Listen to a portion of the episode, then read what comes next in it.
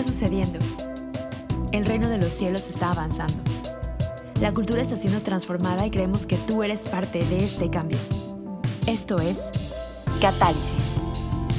Hola amigos, ¿cómo están? Bienvenidos a este episodio número 5 de Catálisis. Estamos muy emocionados por lo que vamos a hablar hoy. Benjamín, ¿cómo estás? Estoy muy bien. Eh, creo que lo que vamos a hablar el día de hoy es de mis temas favoritos porque es algo tan eh, conocido, así como todos hablan de él, pero hay tanto acerca del amor y, y, y, creo que hay diferentes facetas y aspectos del amor que muchos no hablan o no conocen. Entonces estoy emocionado por eso. Eh, estamos en esta como pequeña serie hablando sobre lo que es eh, la anatomía de un catalizador. ¿Cuáles son estos como elementos que componen a alguien que es, es, es un catalizador, es alguien que está generando cambio en donde quiera que esté?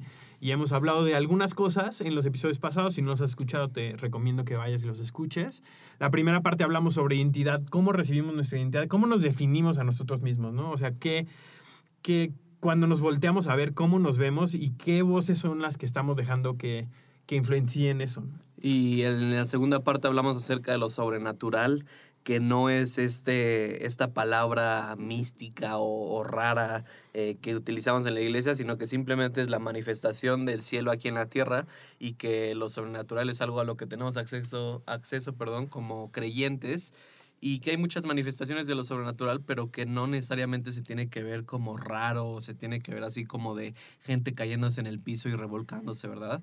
Eh, y que cada uno de nosotros como creyentes, por el simple hecho de ser hijos de Dios, ya tenemos acceso a lo sobrenatural. Y en este, obviamente, después de una semana del 14 de febrero, vamos a hablar sobre el amor, ¿verdad? Ahora sí nos van a poder decir cómo conseguir pareja. Benjamín, este es el el, el, motivo de este episodio, ¿verdad? Por, por cierto, Sam es soltero. Chicas, eh, este... tiene 31 años. 31 años, 31 Entonces está soltero y. Sí, esto, esto no lo planeamos, ¿eh? Este, gracias, Benjamín. Este, no, pero estamos muy emocionados por, por hablar sobre esto. Creo que es un, una parte eh, esencial como de, de, los fundamentos, de los cimientos que estamos construyendo en nuestra vida para poder ser gente de cambio en donde quiera que estemos. Sí, y vamos a hablar sobre conceptos básicos que a lo mejor para muchos de ustedes ya los han escuchado o ya saben como el que hay detrás de, y, y nos vamos a ir un poco rápido en eso, pero queremos ir a esa parte como ofensiva o a esa parte eh, no tan bonita o, hasta dónde nos puede llevar el amor en nuestra vida diaria, ¿no? Entonces vamos a empezar con estos principios o con estas bases que a lo mejor la mayoría conocen, pero que puede que algunos no conozcan y de ahí nos vamos a tratar de mover más rápido hacia esas experiencias que Sam y yo hemos tenido donde realmente nos hemos quedado así como de, wow, o sea, esto sí es el amor, ¿no? Y creo que, eh, como dices, el amor es a veces un, un, pues un concepto tan trillado, ¿no? Que es como, no sé si les ha pasado que de repente te quedas viendo una, una palabra ah, sí. mucho tiempo y se te eso. olvida, se te olvida, o no se te olvida, pero te fricas así de realmente se escribe así. Sí, a mí me pasa todo el tiempo cuando estoy diseñando o cosas así. Exacto.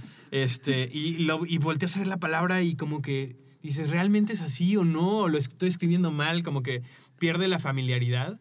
Este, y creo que a veces eso pasa un poco con el amor, ¿no? O sea, como que hablamos tanto de esto Uh -huh. que, que, y lo experimentamos tanto que a veces se nos olvida como algunos aspectos de cómo, cómo es y lo, lo, o sea, la fuerza que es, ¿no? El amor, eh, por trillado que suene. Y creo que Uh -huh. vamos a decir un montón de cosas en este podcast y creo que cada vez que hablas del amor suena cursi, suena trillado, pero si de, realmente abrimos nuestro corazón a que esa realidad nos pegue, a que esa realidad nos encuentre, realmente puede ser algo que transforma nuestra vida. ¿no? Sí, y, y, como les dijimos, o sea, hemos visto identidad, sobrenatural y amor, y creemos que estos son fundamentos que nos ayudan a, como catalizadores, transformar el lugar en donde estamos, ¿no? Y creo que el amor es ese ingrediente eh, esencial para que tú y yo podamos cambiar el ambiente en donde estamos, ¿no? Y, y como tú dijiste, a mí me gusta llamarle al amor o referirme al amor como la fuerza más...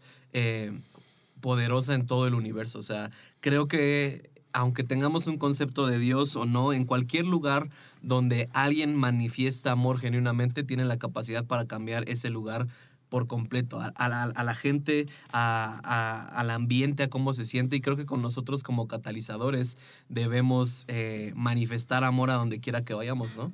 Este, me encanta esta frase que dicen en la película del el apóstol profeta este, Nolan en, en Interestelar, que dicen que el, el amor es la fuerza que trasciende espacio y tiempo, ¿no? Y, y, y el- ese versículo de de tal manera amó Dios al mundo, ¿no? Que ha dado a su Hijo unigénito, Así es. que dice también, o sea, el, o sea, esto fue desde el la fundación del mundo, ¿no? O sea, el amor ha sido una fuerza que ha estado trabajando en medio de nosotros, en medio de nuestra humanidad, desde la creación hasta el final de los tiempos, y que trasciende todas estas cosas, ¿no? Y a veces creo que es muy fácil eh, reducirlo nada más a, a un a una frase, a decir yo te quiero, te amo, yo este, pues te aprecio, ¿no? O a Oh. reducirlo a cosas muy simplistas que, que a veces pierden relevancia en nuestra vida. O un sentimiento, ¿no? O sea, cuando, cuando siento que te amo, te amo y cuando ya lo dejo de sentir, te dejo de sentir. Y creo que ese es el primer punto que vamos a hablar, que es el, el amor genuino o el amor verdadero, el, el que es el que trasciende, el que permanece, es el amor de Dios, ¿no? Y, y por eso primero hablamos de nuestra identidad, porque debemos de saber que para poder amar nos necesitamos saber amados. O sea, el, el- punto principal que debemos de entender en el amor es que nosotros podemos amar a las demás personas porque conocemos al amor, conocemos a Dios como amor y, y- esa paternidad que tiene Dios hacia nosotros de amarnos tal y como somos hace que experimentemos ese amor eh, a- de primera mano y digamos como de yo quiero, o sea, el amor es contagioso, ¿no? Entonces cuando constantemente estamos en esa relación con Dios donde Él nos está amando, es imposible que no queramos amar a las demás gente. Mateo 22, del 36 al 40, están, se le acercan a preguntarle a Jesús cuál es el mandamiento más importante de la ley, ¿no? Y estaban buscando cacharlo en dónde, dónde no estaba siguiendo bien la ley, el protocolo, ¿no? Eh, y, Jesús responde y dice, ama al Señor tu Dios con todo tu corazón, con todo tu ser y con toda tu mente. Me encanta porque te está diciendo, esto es un amor que experimentas con todo. O sea, no solamente involucra una parte de tu ser, no solamente es un amor intelectual, no solamente es un amor emocional, sino que es con absolutamente todo lo que, lo que eres, lo puedes experimentar. Dice, le respondió Jesús esto, este es el primer y el más importante de los mandamientos, y el segundo se parece a este. Ama a tu prójimo como a ti mismo. De estos dos mandamientos dependen toda la ley y los profetas. Y creo que en este primer, en ese primer, primera oración está está algo implícito que no lo dice Jesús, que es no solamente es amar a Dios para que Él nos ame, sino que es lo amamos porque Él nos amó primero. ¿no? Entonces es en este experimentar su amor que yo entonces estoy calificado para hacer el segundo mandamiento. Porque el más importante es ama al Señor tu Dios con todo tu corazón. El segundo no, eh, está siendo habilitado por el primero, que es recibe el amor de Dios, ámalo. ¿No? Y sé transformado en esto para que puedas amar a los demás conforme te amas a ti mismo. Que creo que también es algo muy importante, ¿no? Cuando recibimos el amor de Dios, cimenta nuestra identidad para vernos y nosotros mismos amarnos de la misma manera en la que Dios nos está amando, ¿no? O sea, y sentirnos aceptados, ¿no? O sea, amar quién nos hizo Dios para ser. Y en esto poder amar a los demás de la misma manera. Sí, y, dice, ama a tu prójimo como a ti mismo. Entonces, en otras palabras, dice, si no te amas a ti mismo, no vas a poder amar a tu prójimo, ¿no? Y, y creo que a veces nos cuesta trabajo amarnos a nosotros mismos, pero no estamos conscientes de ello. Entonces, en nuestra vida externa, en, en- en nuestra religión, en la relación, en, en lo que estamos haciendo todo el tiempo, a veces nos esforzamos tanto por amar a la gente, pero inconscientemente no estamos viendo el problema de raíz. Y a veces estamos desesperados, ¿no? Es que estoy tratando de amar a esta persona y no se puede, y estoy en la iglesia y tengo este problema con este líder, y estoy en mi casa y tengo mi- el problema con esta persona y así, pero, pero pensamos que es tan difícil amar a la gente, y es difícil amar a la gente, pero cuando conoces el amor de Dios, entonces Dios te dice, sabes que tú eres amado. Y cuando yo me sé amado, cuando yo digo, merezco ser amado, entonces yo puedo amar a la gente. Pero cuando no, no estoy consciente de esta realidad, voy a estar batallando constantemente. Voy a estar batallando constantemente amando a los demás. ¿Por qué? Porque no, no, no puedo dar lo que no tengo. Y creo, creo que una, un punto esencial aquí es el amor de Dios es incondicional. ¿No? Y creo que estamos rodeados de amor condicional en muchos lados. O es. sea, constantemente lo estamos experimentando y a veces eh, como que trabajamos al revés, ¿no? Y, nos dam- eh, y creemos que Dios ama de la misma manera en la que la- las personas nos aman a Así es. nosotros, ¿no? Porque si yo hago algo que no le pareció a alguien más, entonces esa persona va a detener su amor de mí y entonces no me va a amar porque yo hice algo que lo lastimó, que y, y Dios no es así. Dios es al revés, ¿no? O sea, Dios su amor es incondicional, no tiene condiciones. O sea, su amor fue dado como un cheque en blanco desde antes de que yo le pudiera decir algo a Dios, an- antes de que yo pudiera responder a la pregunta de si lo amaba o no. Y creo que cuando realmente nos podemos, podemos dejar que esa, esa realidad eh, se encuentre con nuestro corazón, con nuestro espíritu, este, realmente somos capacitados para hacer eso, ¿no? Porque no nada más es, es amar de manera condicional a los demás, sino amar de la manera en la que Dios nos ha llamado a amar. Así es, y, y como tú mencionaste ahorita, o sea, el amor de Dios es incondicional y a lo mejor muchos de ustedes han escuchado esto, pero el amor es una decisión. Entonces, el amor es decir, Sam, yo te escojo, o sea, yo decido amarte. Y, y hay un versículo en la Biblia que decimos mucho que dice que desde antes de la fundación del mundo, Dios ya nos conocía, Él ya nos había escogido. Entonces, en otras palabras, Él nos había escogido porque ya nos había amado. Entonces, desde antes que, y, lo vimos un poco en la identidad, ¿no? Desde antes de que hicieras buenas cosas, desde antes que pudieras decir como de, ah, estoy portándome bien o estoy haciendo todo esto, desde antes de eso, Dios ya nos había escogido y ya nos había dicho, yo te amo, no importa lo que vayas a hacer, no importa qué tantos pecados tengas o qué, no, importa, yo ya te amo. Y creo que por eso estos dos eh, términos, ¿no? O sea, o estos dos conceptos están tan ligados. O sea, nuestra identidad está tan ligada en la manera en la que nos sentimos amados por Dios y entonces nosotros podemos amar a los demás. Por eso esto, eso es algo que se va construyendo, ¿no? O sea, si yo sé que Dios me ama a pesar de, o aún aunque no haya hecho tal cosa, este, mi, mi identidad está cimentada en eso. Y entonces yo puedo amar a los demás sabiendo que Dios los ama de la misma manera. Así es. ¿No? Y, y precisamente creo que es ahí donde está la traba. O sea, a muchos les cuesta trabajo entender ese amor incondicional para Dios, pero creo que ya una gran mayoría de personas sabe que el amor de Dios para ellos es incondicional y que no importa lo que hagan, Dios los ama. Pero creo que lo que nos cuesta trabajo es, es, es, eh, traducirlo, si así lo puedo decir, para amar nosotros a la gente, ¿no? Para no asustarnos de su pecado, para no asustarnos de las cosas feas que puedan tener, no asustarnos de, lo, de las decisiones que puedan tomar. Y, y, y me gusta este como pensamiento de que como seres humanos nosotros solamente podemos tomar decisiones basados en dos eh, motivos, en amor o en temor.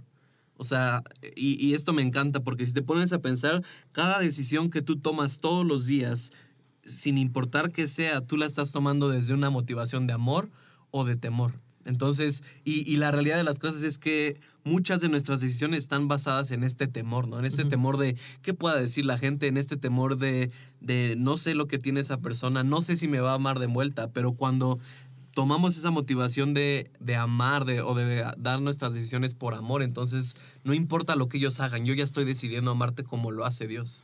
Sí, y creo que esta cuestión de que el amor de Dios es incondicional, eh, hemos hecho a veces un, un ambiente, entre comillas, tan estéril en la iglesia Sí. que, que no hay manera de que nosotros experimentemos el amor de Dios cuando realmente tiene que ser incondicional, ¿no? Es muy fácil decir el amor de Dios es incondicional cuando mi vida está hecha de tal manera que no le no tengo, o sea, no le está dando ninguna ningún chance de amarme ahí, o sea, porque todo está bien, ¿no? Este, cuando realmente estamos en un punto en donde no deberíamos ser amados y somos amados, somos transformados. ¿No? O sea, el, cuando yo experimento el amor de Dios en un lugar en donde digo, no hay manera que Dios me pueda amar Así es. después de lo que hice, ¿no? Y, y experimentamos el amor incondicional de Dios ahí. Son, o sea, cam- cambiamos, somos transformados en ese momento. Y creo que nos, esto no está solamente, no solamente es para Dios Exacto. con los hombres, sino que nosotros también tenemos que aprender a, en ese momento en donde la gente está en un lugar en donde dices.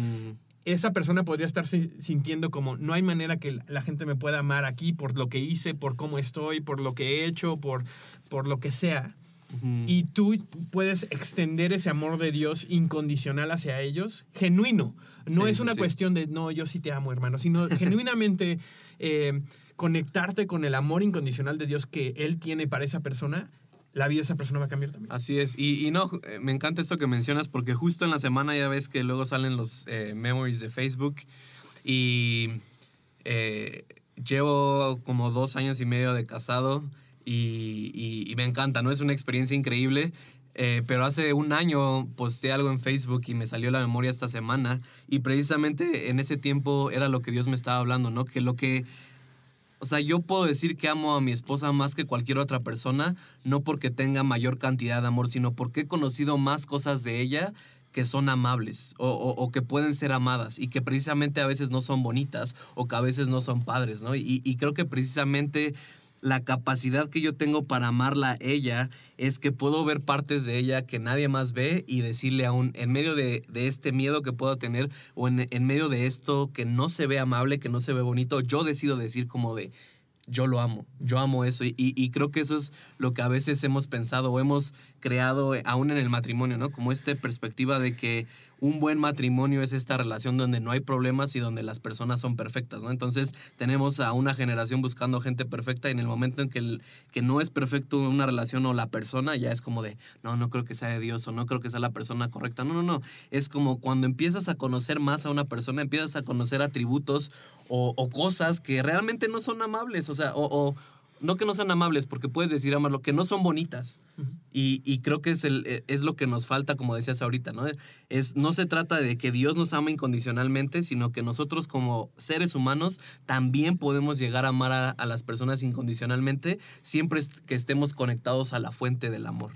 Y, y sabiéndonos también nosotros amados en ese punto, ¿no? O sea, esta relación de primero, si yo no puedo, yo no puedo hacer que otros experimenten algo que yo no he experimentado, Así ¿no? es. Entonces, eh, cuando yo conozco ese amor incondicional que Dios me está dando, que, que me siento amado, que me siento en los lugares eh, donde le he enseñado todo a Dios y he sido vulnerable y, he y me he puesto desnudo mi corazón hacia Él acerca de las cosas que la verdad es que no son bonitas acerca de mi vida y Él me ama ahí, eh, soy capacitado para amar de manera incondicional a los demás, ¿no? Y, y justo lo que, lo que hablabas del temor, ¿no? Que creo que es, es una de las barreras más fuertes que Mm. tenemos para poder amar a los demás también.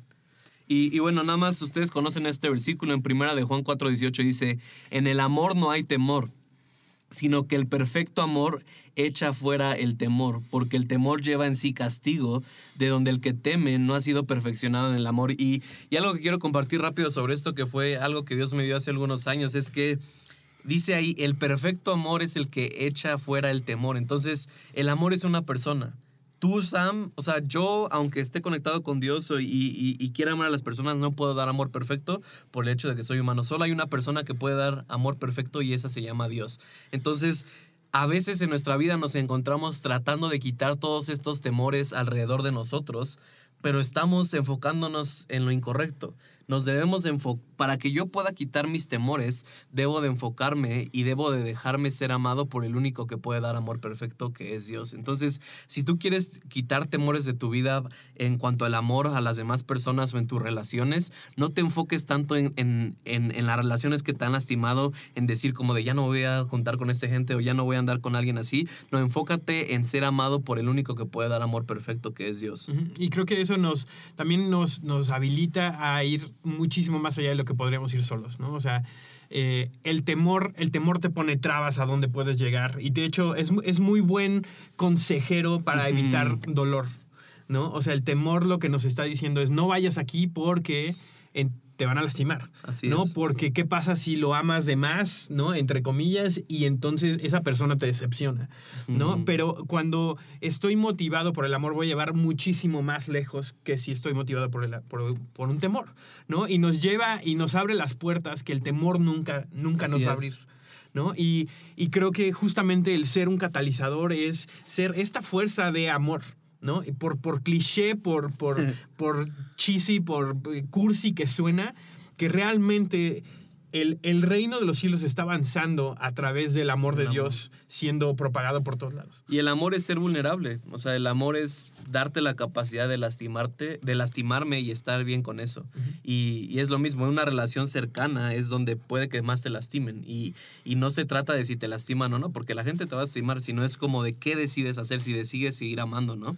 Eh, El versículo, ¿no? O sea, el, el amor, eh, en el amor no hay temor, no dice en el amor no hay dolor, ¿no? O sea, porque creo que, o sea, el ser vulnerable implica eso. Implica que Jesús también se hizo vulnerable con nosotros, ¿no? O sea, Jesús se hizo vulnerable con nosotros al dar absolutamente todo de sí sin saber cuál iba a ser nuestra respuesta. ¿No? O sea, es, es el punto más vulnerable que alguien se puede hacer de decir, yo te voy a amar, no importa si tú decides amarme a mí. Así es, o, o no sé, eh, justo en la semana estaba pensando y, y pensaba en este aspecto, ¿no? De Jesús con Judas o con los discípulos. Que, que creo que nosotros eh, el 99% de las veces tenemos que dar nuestro amor sin, sin saber si las otras personas nos van a amar, ¿no? Pero creo que, o sea, y, y no sé, creo que alrededor de este pensamiento puede haber muchos puntos teológicos que todavía no entiendo, pero Jesús con Judas, no sé si realmente Jesús sabía que Judas lo iba a traicionar o si había un plan de redención para Judas, no sé, y, Sí. y no nos vamos a meter No es ahorita en ese punto podcast, pero, pero el hecho de que Jesús supiera o no supiera que de- decidió amar a Judas sin importar lo que pasó y darle todo de él. Y, y- y no sé, o sea, yo me puedo imaginar a los discípulos, no creo que Jesús fuera así como de, bueno, él es Judas el que me va a traicionar, entonces Sí, sí, sí. voy a subir mis barreras, no le voy a entregar todo porque pues de todas maneras... Sí, lo voy a va ir". tratar mal. Sí, no, si no él se ve que- ya lejos. Que Jesús lo amó donde con todo, o sea, y, y- y- y sabiendo aún a lo mejor que lo iba a traicionar, y es ahí donde dices como el amor es vulnerable y el amor decide abrirse a sí mismo y decir así como de, aquí estoy, o sea, y creo que ese es el punto. Eh, la base del amor es yo decido amarte sin importar lo que tú hagas. O sea, tú puedes hacer lo que quieras, esta es mi posición de amor hacia ti. Y creo que regresando un poco a lo que hablábamos el, el podcast pasado, ¿no? De lo sobrenatural, este, que a veces, eh, por, y por irónico que suene, ¿no? Por, o por contraintuitivo que suene, hemos separado lo sobrenatural del amor. O sea, a veces es como la unción de Dios y el fuego de Dios y etcétera. Y, y, y el amor se quedó ahí en algún punto, ¿no? O sea, cuando en realidad lo sobrenatural existe porque es una avenida para comunicar el amor también Así de Dios hacia nosotros.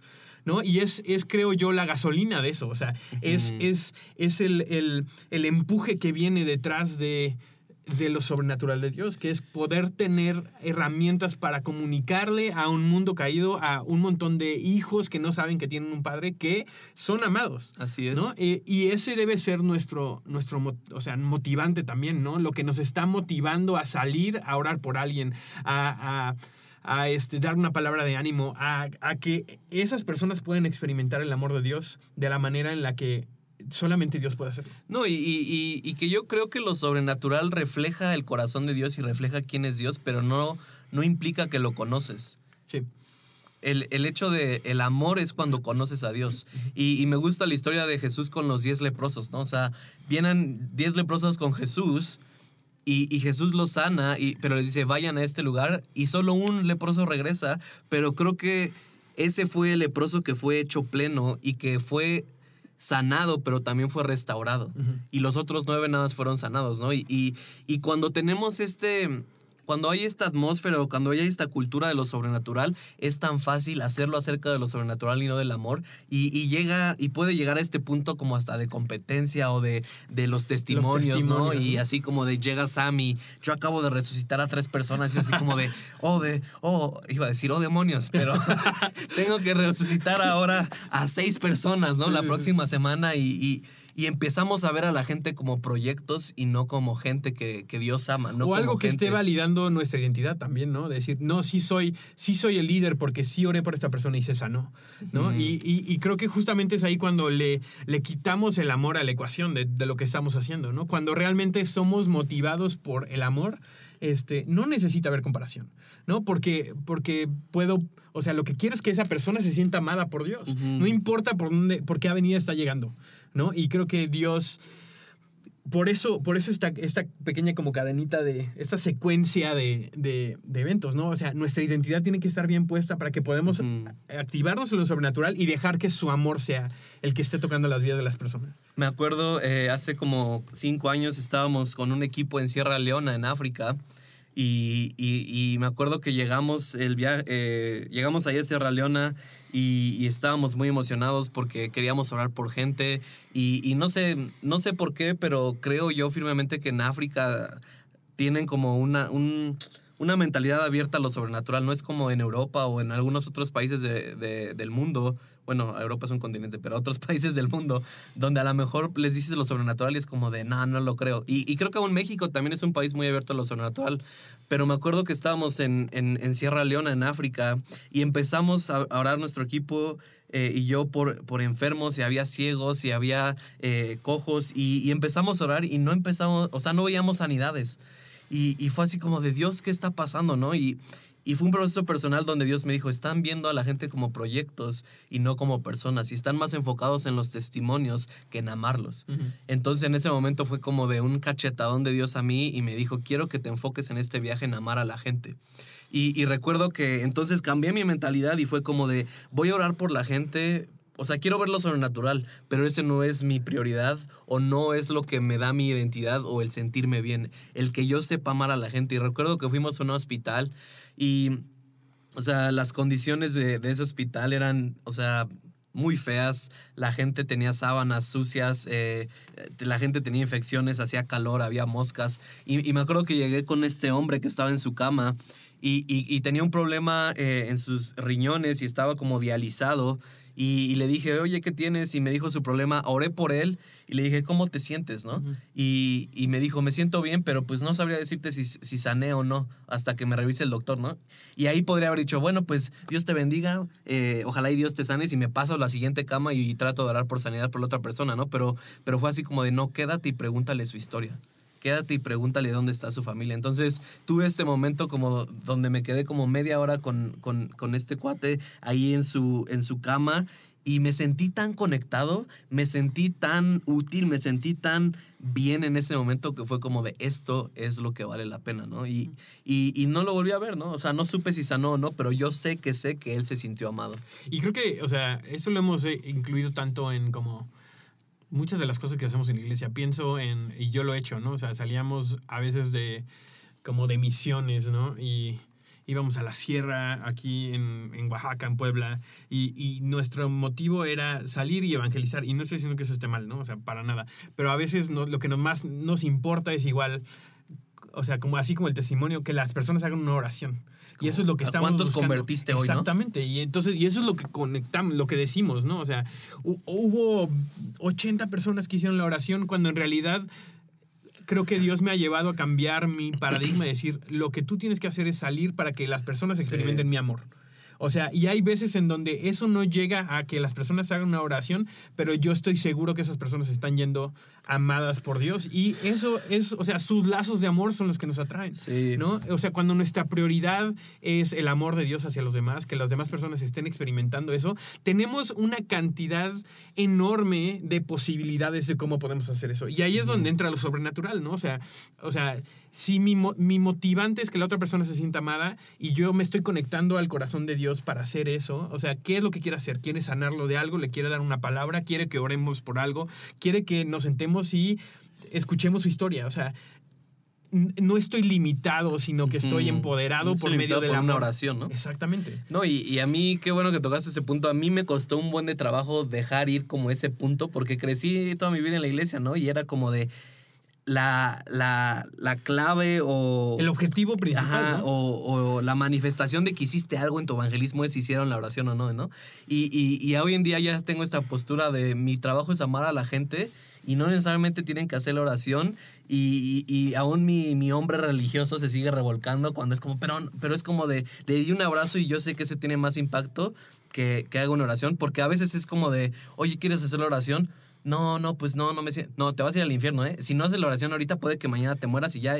Y yo creo que la gente termina más friqueada y asustada que amada, ¿no? No, y, y- y metemos a gente al reino, entre comillas, por medio del temor y no del amor. Así ¿no? es. Y entonces estamos amenazando a la gente con, con la muerte, ¿no? Eh, para que se acerquen a un Dios que realmente lo que está tratando de hacerlo es amarlo, ¿no? O sea, entonces creo que revela mucho también acerca de lo que creemos del Dios Sí. que tenemos, ¿no? No, es esta frase de si te morir, morieras el mueres día hoy, de- eh, ¿dónde estarías ¿dónde está- mañana? ¿no? Y la gente, no sé, ¿dónde voy a estar mañana? ¿no? No tengo concepto, pero es como de, creo que tenemos que llegar y cómo te puedo amar el día de hoy, ¿no? Y, que, y que tiene más poder el amar a una persona y, y, que el amor, como decías ahorita, se puede manifestar de diferentes formas. Se puede manifestar con un abrazo, se puede manifestar con, oye, vas a estar bien, se puede manifestar con un milagro, pero creo que debemos ser guiados por esta persona que es Jesús, que es el amor, ¿no? ¿Qué, ¿Qué, está haciendo ahorita Jesús para amar a la gente? No, y eso no, eso no quiere decir que no querramos que la gente Así es. empiece con relación, una relación con Dios, ¿no? O sea, eso, el amor lo que te lleva es a eso, o sea, es eh, el, el poder que tiene el yo presentarte a una persona que te acaba de amar a presentarte una persona con la que de por sí ya estás mal, ¿no? Porque, o sea, si ahorita está mal, tu, tu, cuenta está mal, entonces si no haces algo para repararlo, te vas a ir al infierno. ¿Quieres conocer a esta persona a la que le debes? Pues dices, no sé, pero si, si le presentas a una persona que lo ha amado desde antes de que él supiera que existiera, de una manera en la que Jesús entregó absolutamente todo para poder estar junto con él, ¿no? O sea, y, y creo que eso cambia nuestros paradigmas. Sí, y, y, ahorita ya para terminar, queremos entrar en esta em, sección que le pusimos como lo ofensivo y lo desastroso del amor, ¿no? Que, que, que, cuando nosotros platicamos, Sam y yo, tenemos historias medio raras, medio locas de, de, lo que nos ha llevado a hacer el amor o de lo que hemos visto que otras personas han hecho por el amor, que, que no es, este, eh, no cabe en nuestra iglesia, ¿no? O no cabe en nuestro concepto del amor. Caja. Entonces queremos compartírselas y, y, y queremos hacer como un disclaimer, un un, eh, oigan, sí, el hecho de que... Un, un, un aviso. ¿no? Sí, aviso. Eh, el hecho de que nosotros hayamos hecho esto no quiere decir que ustedes lo tienen que ir a hacer. O sea, deben de tener, eh, rendir cuentas con sus líderes, deben de saber eh, en, con qué están batallando y, y, si lo pueden hacer. Y, y, pero, y bueno, a final de cuentas la gente puede hacer, hacer lo, que, que quiera. ¿no? Entonces, óralo, nada más óralo. Y sigue lo que el Espíritu Santo te está diciendo, ¿no? Bueno, eh, eh, una vez, bueno, hace como en el 2014, eh, estábamos estudiando en Betel y, y, tuvimos un viaje de misiones a Coachella. Yo sé que no suena muy viaje de misiones, pero tuvimos un viaje de misión. O sea, porque tenemos este concepto de las misiones tienes que ir a sufrir sí, y tienes, tienes que, que dormir en sleeping en unas sábanas húmedas en un. ¿No? O en, en, o en la. En, en el piso de cemento de alguna iglesia que no tiene techo. Exacto. No, no estoy entonces, diciendo que tampoco pase, ¿no? Pero. Entonces fuimos de misiones y precisamente nos quedamos en una mansión porque el líder conocía a estas personas que vivían en el, en el, vale, en el valle. valle de Coachella y tenían una casa así grandísima con alberca. Bueno, el punto es ese. Para, para irnos más rápido, eh, pues no sé si ustedes tienen algún concepto de lo que es o no es Coachella. Coachella es un festival de música que se hace cada año. Y es de música mundana, hermano. Ah, exacto. De música okay. secular, entre comillas, Yesaya, si escuchas esto. Este, pero, pero, o sea, y, y es este festival de música de pues sí, o sea, secular, donde hay bandas que conoce todo el mundo. Sí, Kanye West, Beyoncé. Sí, o sea, ese año estuvo, no sé, estuvo Skrillex, estuvo Outkast, estuvo Ellie Golding y, y fuimos y, y, fuimos a disfrutar también la música porque, bueno, entonces, eh, y bueno, también no hay, no hay límite de edad para este, para este festival. O sea, tú ves a familias con, con sus niños de 3 o 4 años y aparte apesta marihuana todo así el lugar. El valle o sea, completo. El valle tú, aunque no, aunque estés santificado, vas y, o sea, te quedas así, ¿no? Entonces recuerdo que el primer día que empezó el, el festival, nuestro pastor que, que, llevaba el, el, viaje juntó a los hombres y nos dijo, vengan para acá. Entonces se juntó con nosotros y nos dijo, ¿saben qué? O sea, vamos a estar aquí, vamos a amar a la gente, vamos a demostrar el amor de Dios y, y, que, y que, precisamente quiero que entiendan que el punto de este viaje era eso, o sea, el, la oscuridad brilla en la, en, en perdón, la, la luz brilla en la oscuridad, o sea, íbamos a ese lugar a demostrar el amor de Dios y no íbamos con una mentalidad de, ay, no se nos vaya a saltar un demonio. No, ¿no? hicieron pancartas diciendo todos se van a ir al infierno. Sí, no, se van a ir al infierno. No, no, no. O sea, nosotros sabíamos la autoridad que teníamos, sabíamos que el amor transforma vidas y íbamos a la ofensiva, no íbamos a la defensiva tratando de así. Entonces eh, llega nuestro líder y nos dice a los hombres, vengan para acá y...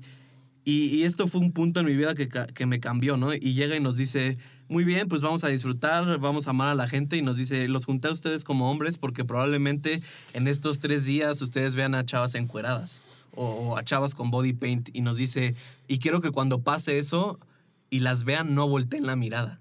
Y yo dije, la sangre de Cristo, ¿no? ¿Qué está diciendo este pastor? Sí, eh, rayos y centellas. Entonces, y nos dijo, y quiero que cuando, o, si llegan a ver una chava encuerada, o, o a un, o, a un o, se refería como una escena que generalmente voltearías tu cara así como de, no soy lo... Sí, o sea, algo que, que, te iba a sacar mucho de onda, que dices, ¿qué, ¿qué está pasando aquí? Esto no es santo. Y nos dijo, si ven una chava encuerada, no quiero que se volteen, quiero que se le queden fijamente y le pregunten a Dios cómo la ve. Entonces en ese momento dije, wow, entonces pasó el festival y como el tercer día estábamos todos ahí en, un, en uno de los eh, escenarios de música electrónica y al lado de nosotros estaba una chava encuerada, ¿no? Y, y en ese momento volteé y recordé esto y me le quedé viendo a la chava. Y, pasó este como proceso de amor en mí, como de, o sea, no sé si fuera una película así como que yo me fui a otro lado y vi a esta niña que toda su vida había estado tratando de recibir la aceptación de su papá, ¿no? Y, que no lo había obtenido y que ahora estaba ahí tratando de recibir amor, ¿no? Entonces, cuando yo regresé de esta como viaje, no sé cómo lo puedo llamar, vi y había gente de nuestro equipo ya orando por esta chava y esta chava estaba orando. Digo, estaba llorando.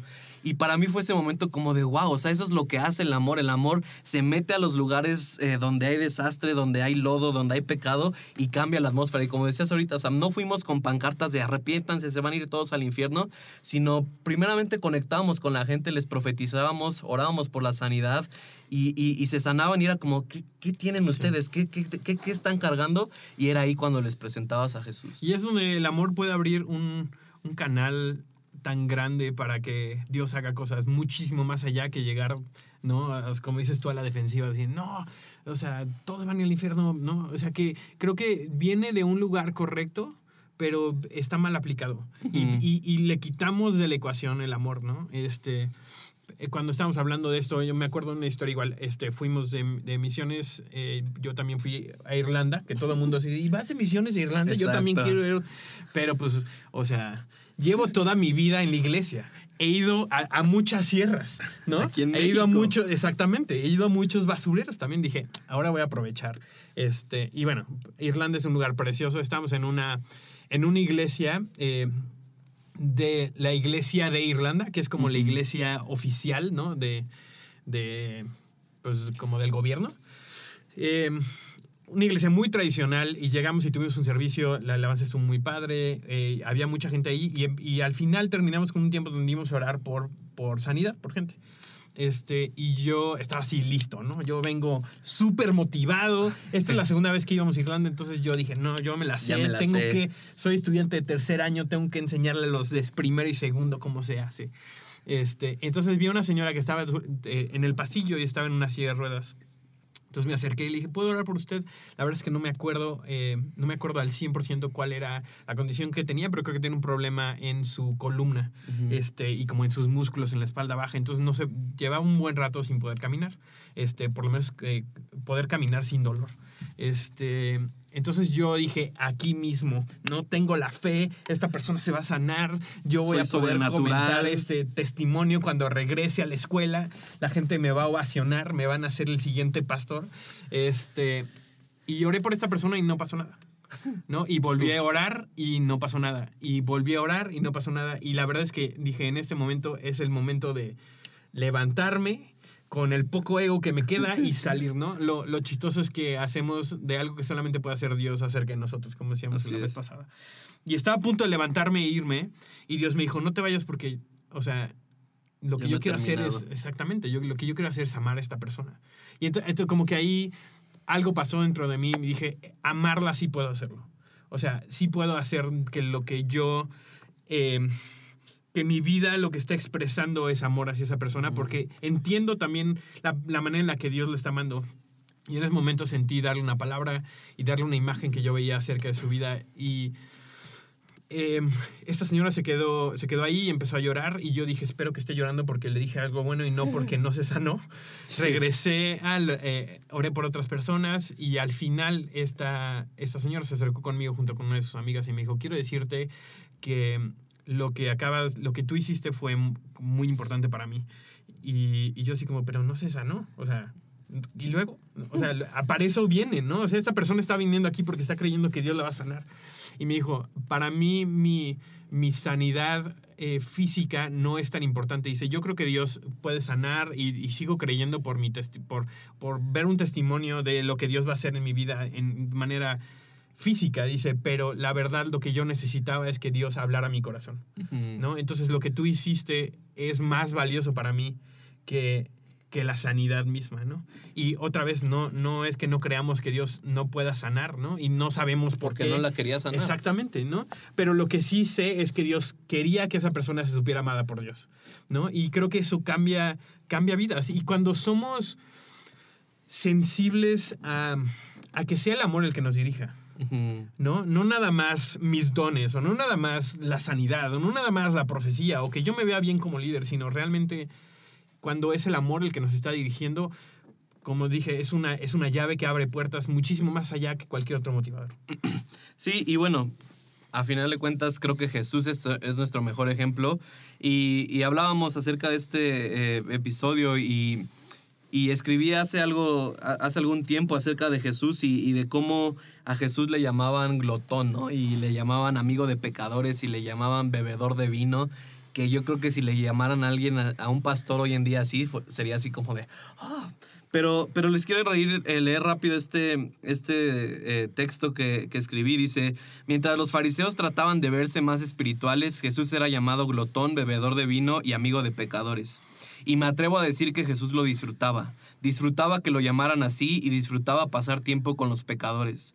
Disfrutaba que lo llamaran así porque él mismo dijo que no es lo de afuera lo que te contamina, sino lo que sale de tu corazón, porque para los fariseos lo más importante era lo externo, la apariencia, la religión, lo que debías hacer y no debías hacer no eran motivados por el amor, llegaban hasta donde su religión se los permitía y no era mucho, porque la religión no va, no va más allá, la religión te enfrasca y te limita. Disfrutaba que lo llamaban así porque con su propia vida y ejemplo destruía toda palabra de juicio hablada en su contra, toda acusación justificada con religión que lo quería controlar. Disfrutaba que lo llamaran así porque eso era lo que su padre quería que entendiera el mundo, que su amor por nosotros no está condicionado por lo que otros digan de ti, incluso por lo que tú digas acerca de ti, sino por lo que él dice acerca de nosotros. Disfrutaba pasar tiempo con los pecadores porque Jesús era motivado y movido por el amor porque, Jesús, porque el amor te lleva con los pecadores, te lleva a los lugares más oscuros donde hay necesidad de luz. Jesús asumo disfrutaba pasar tiempo con este tipo de gente porque eran divertidos y reales, solo necesitaban encontrar el reino. Eran personas genuinas, pero algo tuvo que haber hecho Jesús para que lo aceptaran. Algo tuvo que haber hecho diferente que los fariseos para que lo escucharan y aún llegaran a amarle de vuelta. Y creo que fue su amor genuino hacia ellos que los hizo enamorarse de él que hizo que su orfandad, quebrantamiento, enfermedad, enojo, ira, depresión, tristeza se fuera, porque eso es lo que hace el amor genuino. Disfrutaba pasar tiempo con los pecadores porque tenían hambre del reino, del pan de vida, y él estaba dispuesto a dárselos. Disfrutaba pasar tiempo con ellos porque sabía lo que una persona perdonada y amada está dispuesta a hacer. Dejó que una prostituta entrara a la casa de un fariseo a lavarle los pies con lágrimas porque para él el amor era su prioridad y ministerio. Jesús no enseñó una religión, Jesús ejemplificó un estilo de vida. No necesitamos una religión acerca de Jesús, necesitamos el estilo de vida de Jesús, pero no estamos dispuestos a pagar el precio. Preferimos ser sepulcros branqueados que vasijas de amor sucias y usadas. Preferimos vernos más espirituales porque tenemos miedo a lo que la gente pueda decir de nosotros si vamos a donde el amor va. Y hoy, como en el tiempo de Jesús, los fariseos abundan y los amantes escasean. Amemos como Jesús amó, vayamos más allá de lo que la religión nos dice, vayamos a donde el amor va, porque tú y yo somos los Jesús en turno. Benjamín, me hubieras dicho, me hubiera traído un casco para no salir apedreado. Este, me encanta eso porque creo que cuando ponemos en prueba realmente nuestro amor en acción, nos damos cuenta que a veces hay más temor ahí de lo que pensábamos. Este, una de las personas que, con el que tengo el privilegio de vivir mi vida y verlo todo el tiempo se llama Benny Yu, que tiene un, un, em, un, ministerio que es, es una casa hogar para niñas que, están, que son rescatadas de, de tráfico de personas y de prostitución y prostitución infantil. Eh, y la verdad es que es, es para mí es una persona súper valiente en esto, en moverse en el amor, porque realmente él llegó a México no con la intención de empezar esto, sino que fue movido por la compasión de lo que veía para amar a las personas de esta manera. Y bueno, tienen un, tienen este, un, un, pues sí, una organización, pero una de las cosas que hacen, este, que de hecho acaban de tener este, ayer, eh, le llaman eh, Block Party, que es una fiesta en la calle, y van a los lugares más oscuros, o sea, van a a la, a la Merced. hay, un, hay un hotel en la Merced que es el centro de la prostitución de toda la Merced. Se ponen allá afuera, se ponen en Sullivan, eh, van a varios lugares donde son zonas rojas y lo que hacen es ponen una fiesta en la calle para las chicas y para los clientes.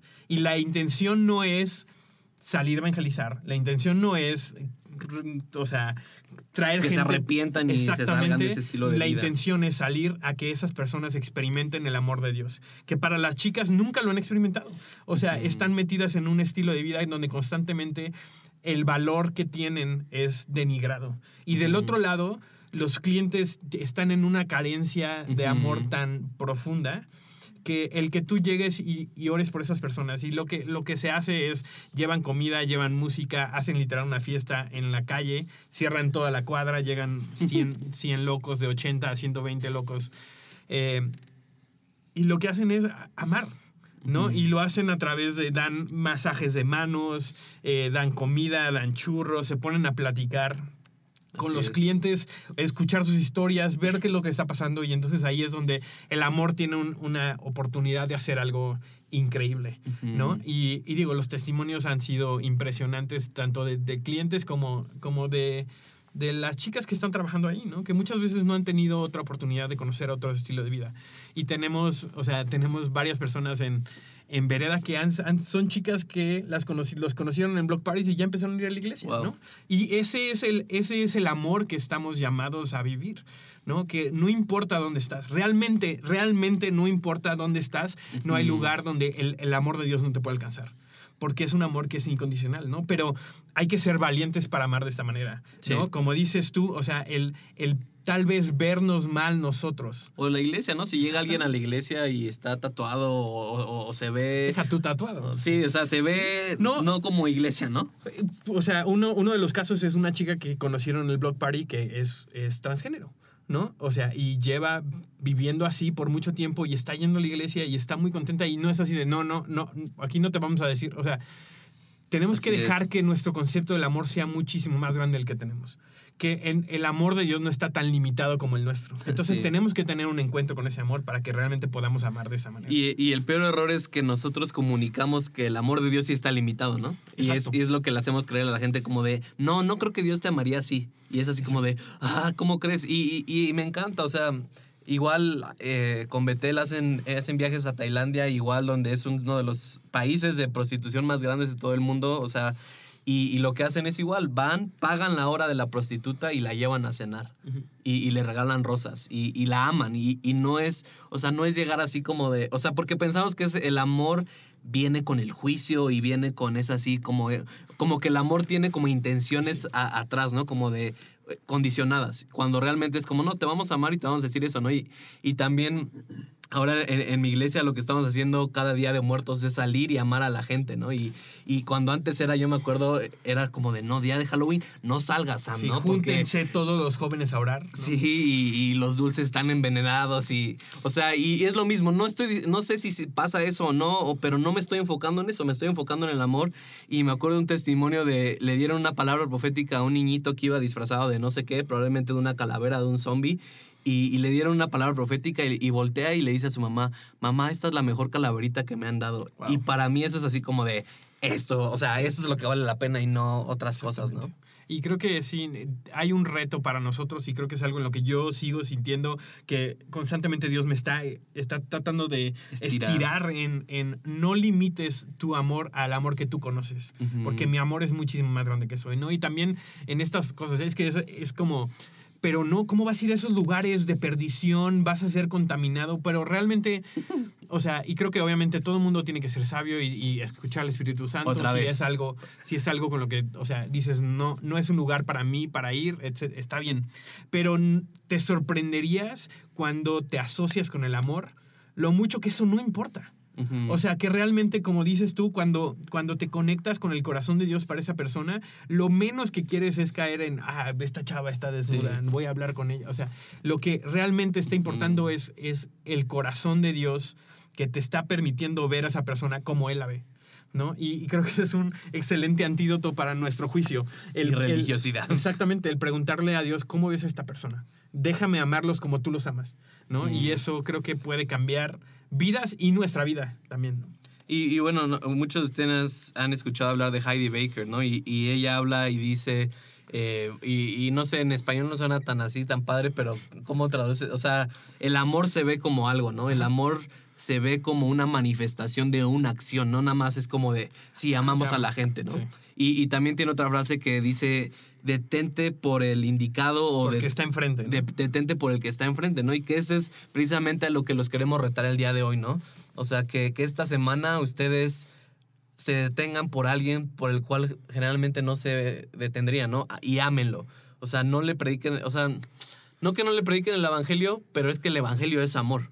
Y, y tenemos este concepto de si le tengo que predicar el evangelio o el reino, es como de tengo que sacar mi Biblia y tengo que ser- las razones correctas por las que mi teología está bien para que esta persona esté convencida. No, ¿no? o sea, salgan y amen a la gente en lugares donde, donde pensaron que a lo mejor no podía estar el amor, ¿no? O, o- o a veces pensamos que es lugares donde Dios no está, ¿no? Y, y es así como de, no, no creo que Dios iría ahí, ¿no? Entonces, queremos retarlos esta semana a que hagan eso, ¿no?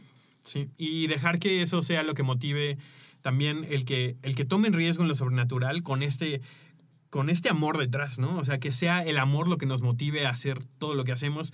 Eh, en esta pequeña serie que hemos tenido acerca de la anatomía de un catalizador, creo que son tres cosas en las que seguimos creciendo todos los días, ¿no? O sea, Mm. no dejamos de crecer en estas cosas, en que nuestro amor sea, sea incondicional, que podamos realmente eh, tomar riesgos y ser valientes en amar como debemos amar, este, en tomar riesgos en lo, en sobrenatural y seguir afianzando quiénes somos, ¿no? Seguir conectados con esa voz que nos está definiendo y nos está diciendo, tú eres mi hijo, en ti estoy bien complacido, ¿no? Y desde a ese punto estamos operando.